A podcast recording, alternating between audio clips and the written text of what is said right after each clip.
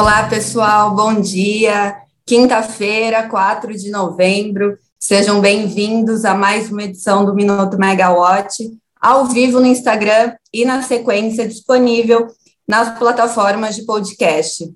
Bom, hoje estou aqui de novo substituindo o Rodrigo Polito e a gente vai falar sobre os destaques da COP26, os destaques de ontem e o que a gente também espera para hoje, além dos balanços das empresas e a gente vai solucionar a dúvida de uma pessoa que acompanha a gente aqui no minuto e questionou sobre o fim da medida provisória que estabeleceu a CREG. Bom, vamos começar então pela COP26.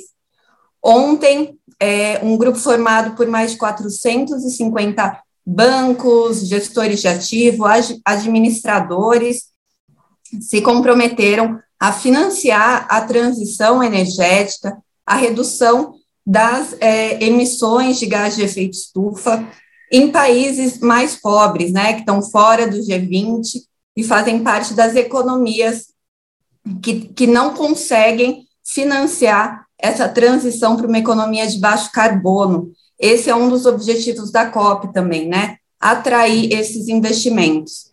Bom, os bancos, eles, é, os bancos e gestores de ativos, eles, eles controlam mais de 130 trilhões de dólares e se comprometeram a investir quase na mesma proporção de seu controle esse financiamento.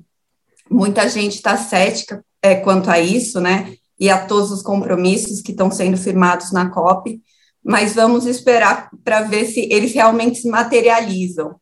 Bom, além disso, né, e todos os países têm reafirmado é, compromissos em suspender o financiamento de combustíveis fósseis e também trazer uma solução para os países que dependem tanto da exploração e, e produção, quanto também no dia a dia, né? É, tráfego, é, indústria automotiva, ou até mesmo a questão energética em alguns países. Então, o compromisso que está sendo firmado na COP é encontrar uma solução para esses países, ao mesmo tempo é, que também estão buscando suspender o financiamento no médio e longo prazo para os combustíveis fósseis e carvão mineral.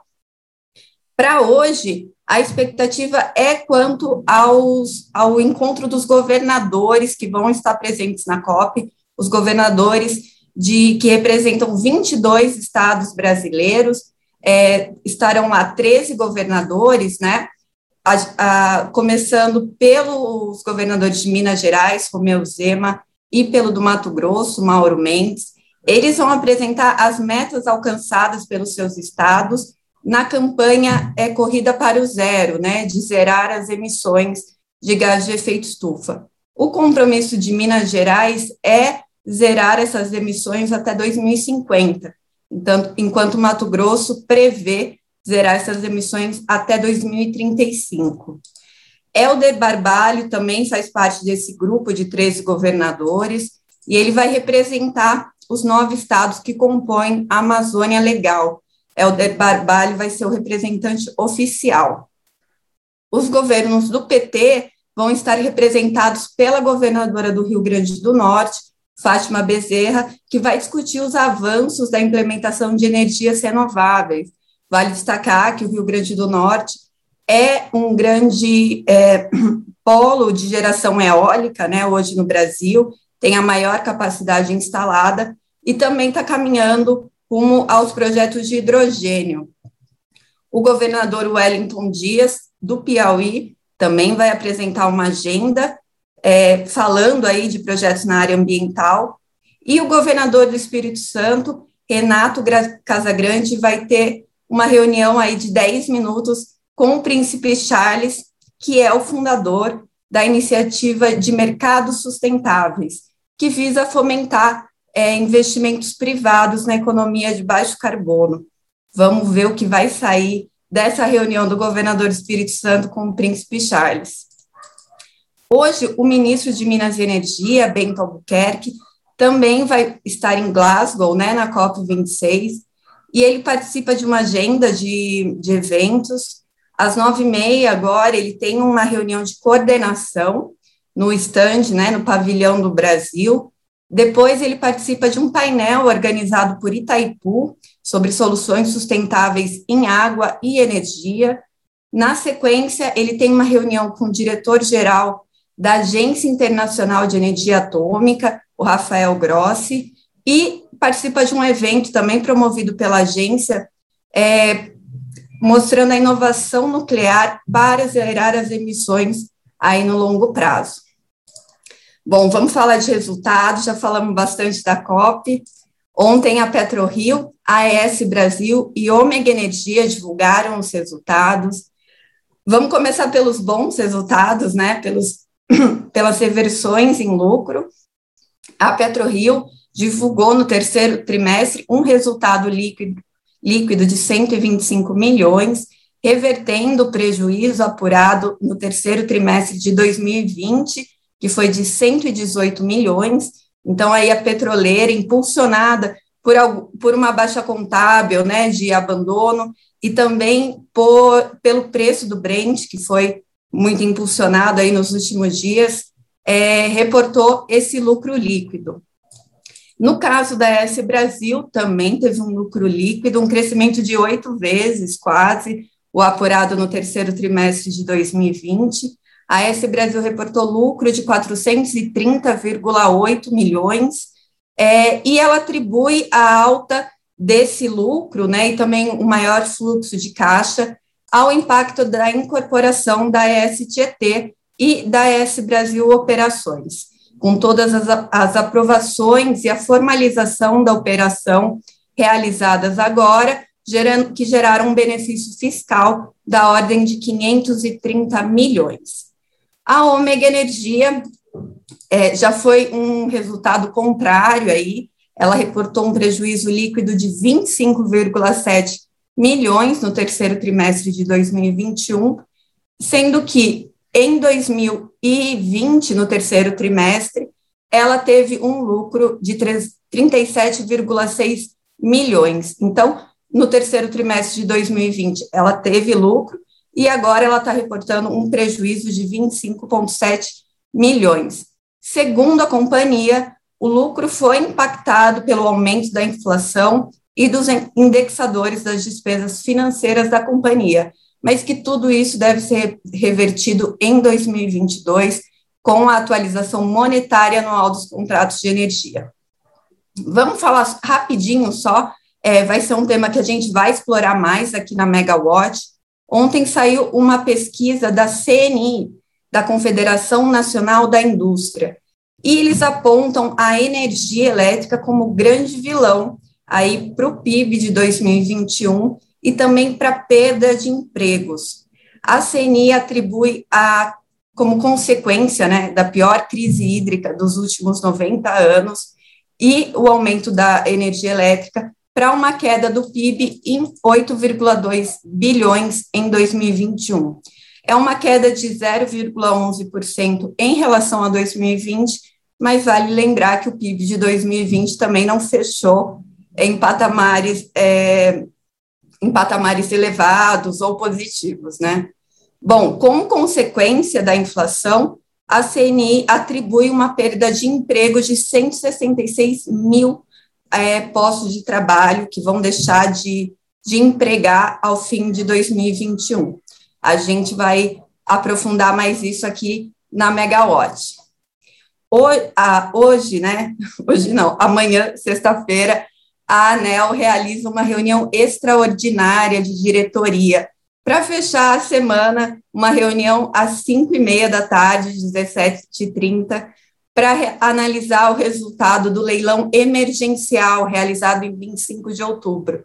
O leilão, ele contratou 14 termoelétricas a gás natural, duas usinas solares fotovoltaicas e uma a biomassa.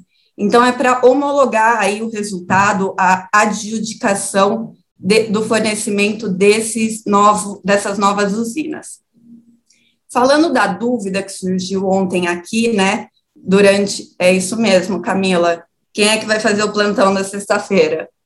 É, ontem surgiu uma dúvida aqui sobre o fim da MP da CREG, é, que expira agora, né, na próxima semana já, e como vão ficar os dispositivos é, que estão previstos até dia 31 de dezembro, né, até o prazo final da CREG.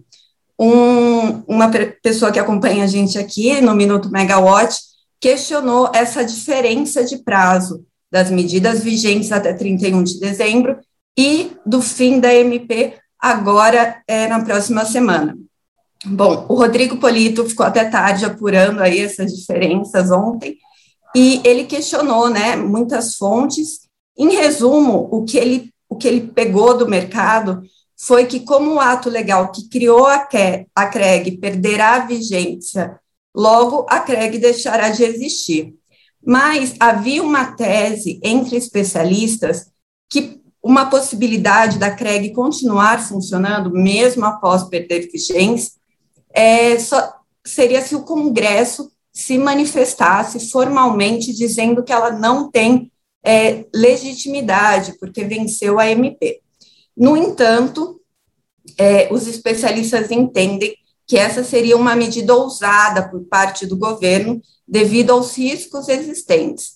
De forma geral, tudo indica que ela deixará de funcionar mesmo. Então, é, não, não tem como a CREG voltar em um novo artigo, em um novo PL ou uma nova MP. Por lei, se a CREG caducou, se a MP caducou, não pode existir outro ato legal possibilitando a criação da CREG. Então, no fim do dia, de acordo com todas as fontes ouvidas pelo Rodrigo Polito, o entendimento é que a CREG cumpriu seu papel e viabilizou o entendimento importante entre a ANP, a Agência Nacional do Petróleo, Gás e Biocombustíveis, e o ONS. O entendimento no setor é que, a partir de agora, o CMSE pode continuar conduzindo a questão da crise hídrica. Então, é, o entendimento dos especialistas do setor não deve haver um novo ato legal para que os termos, os dispositivos da CREG continuem operando com a queda da MP, né, vai caducar, vai perder a eficácia na próxima semana, e que a CREG cumpriu seu papel de gestão da crise hídrica, agora impulsionada, né, pela chuva de outubro, mas para quem acompanhou o Ligados no Preço de ontem, o cenário não é tão otimista aí a partir de agora de novembro, das próximas semanas, as chuvas já estão indo para o norte e nordeste, e com isso deve gerar uma baixa aqui sudeste centro-oeste. Vamos acompanhar, mas por enquanto a CREG teria cumprido seu papel. Para fechar, vale lembrar que o, hoje né, os olhos do, do mercado estão voltados para a votação da PEC dos precatórios. Ontem de madrugada, em primeiro turno, o Congresso aprovou a PEC, né, foi uma votação bem apertada, mas no primeiro turno está aprovado. E também hoje tem o leilão do 5G. Então, hoje os olhos do mercado estão voltados para isso e também para a COP26. Para fechar mesmo, a Luma Buffler, a nossa especialista aqui da Megawatt, recebe às 13 horas no Comunidade Megawatt aqui no Instagram a Paula Franzoni, que ela é diretora de gestão e comercialização da Cotesa e diretora de gestão é, de geração distribuída da Apex. Vai ser uma conversa sobre carreira, trajetória, desafios e, e nesse caminho. Quem não pegou o bate-papo aqui, vale lembrar, daqui a pouco ele já vai estar disponível nas plataformas de podcast. Wagner, eu vi que está acompanhando. Um beijo, saudade e continuaremos por aqui acompanhando a COP e tudo mais. Amanhã o Polito está de volta. Até, pessoal!